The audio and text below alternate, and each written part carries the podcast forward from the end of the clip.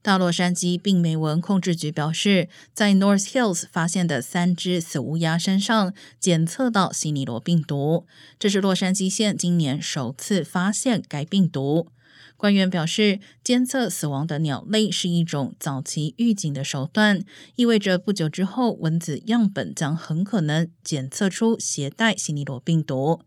根据统计，每一百五十名感染该病毒的人中，约有一人需要住院治疗。去年，洛杉矶县有十七人感染了西尼罗病毒，其中十二人住院，有一人死于与该病毒相关的神经性疾病。